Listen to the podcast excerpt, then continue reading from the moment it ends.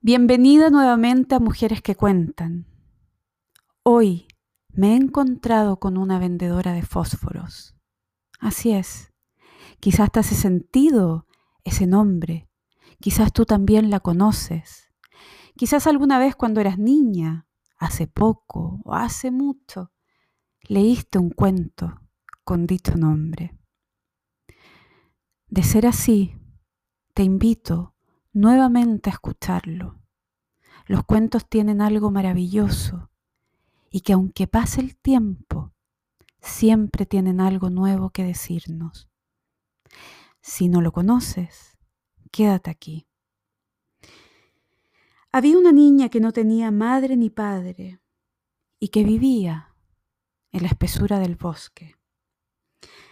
Había una aldea en el lindero del bosque y ella había averiguado que allí podía comprar fósforos a medio penique y después venderlos por la calle a un penique.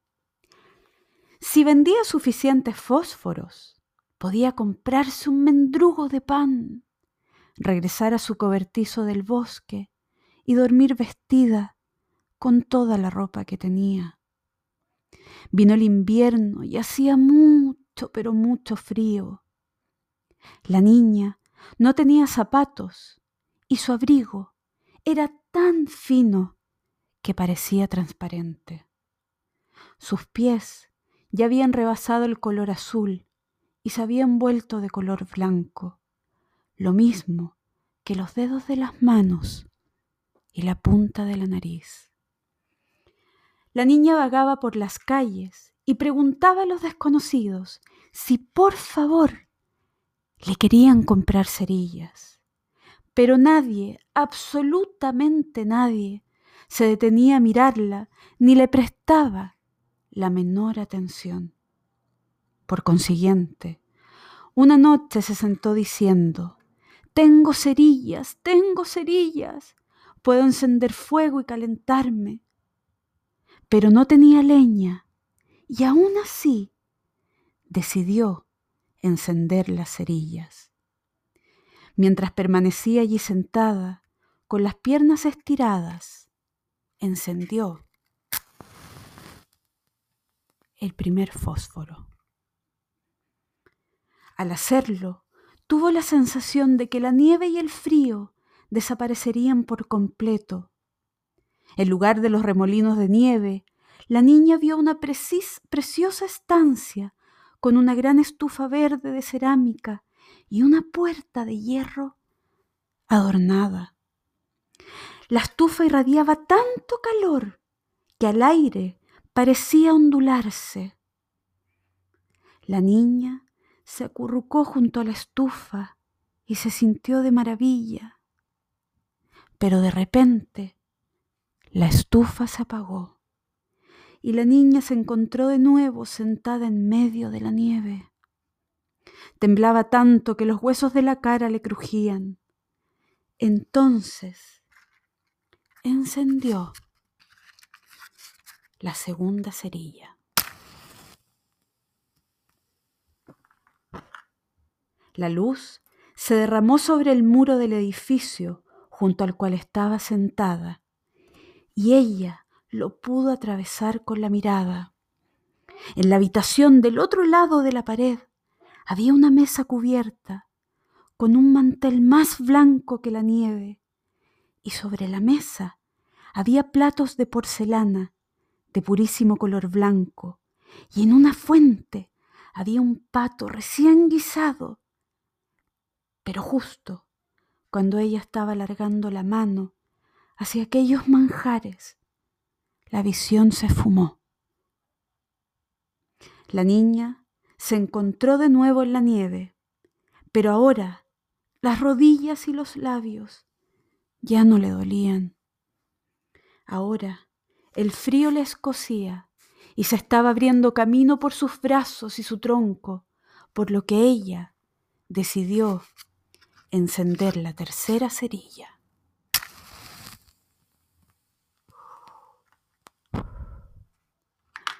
A la luz de la tercera cerilla, vio un precioso árbol de Navidad. bellamente adornado con velas blancas, cintas de encaje y hermosos objetos de cristal, miles y miles de puntitos de luz que ella no podía distinguir con claridad. Y entonces contempló el tronco de aquel gigantesco árbol que subía cada vez más alto y se extendía hacia el techo hasta que se convirtió en las estrellas del firmamento sobre su cabeza. Y de pronto una fulgurante estrella cruzó el cielo. Y ella recordó que su madre le había dicho que cuando moría un alma, caía una estrella. Como llovida del cielo se le apareció su amable y cariñosa abuela, y ella se llenó de alegría al verla. Su abuela la tomó de su delantal, le tocó la manito y la rodeó con él. La estrechó con fuerza contra sí y ella se puso muy contenta.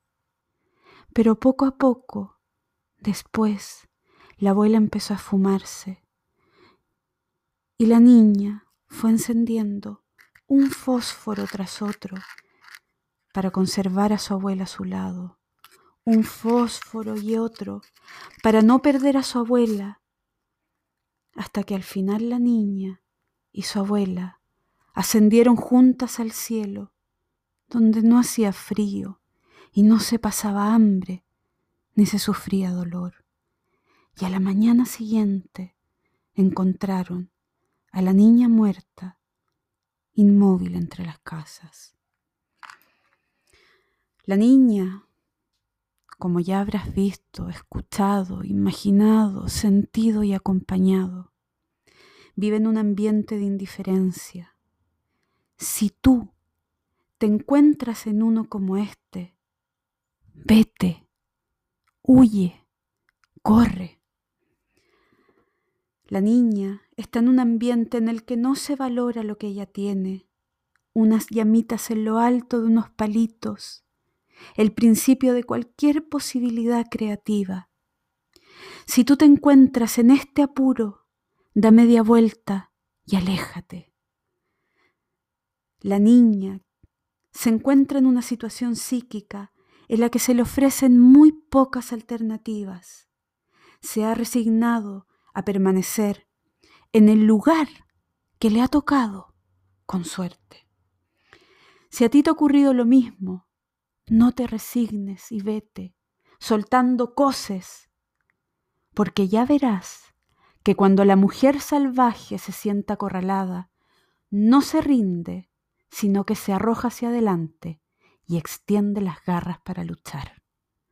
Te envío un abrazo muy grande muchos fósforos, pero por sobre todo la leña más eterna que es aquella que está en tu corazón. Woo!